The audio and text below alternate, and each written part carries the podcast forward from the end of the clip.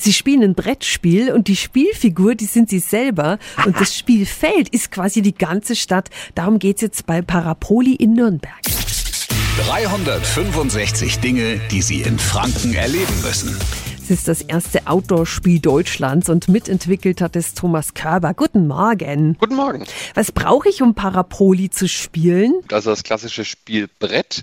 Man braucht einen Stift und man braucht sein Handy und sein Team. Mindestens zu zweit sollte man doch schon sein, allein schon mal, weil es natürlich alleine nicht so viel Spaß macht.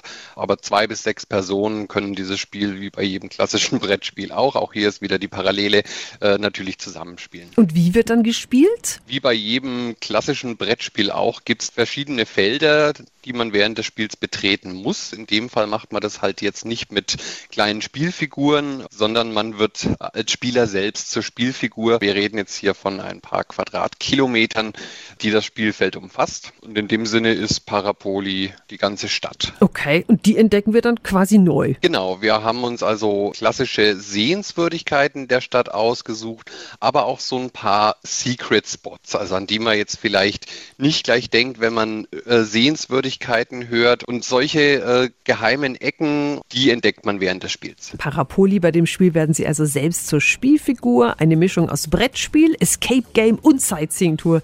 Die Infos sind nochmal auf radiof.de. 365 Dinge, die Sie in Franken erleben müssen. Täglich neu in Guten Morgen Franken um 10 nach 6 und um 10 nach 8. Radio F.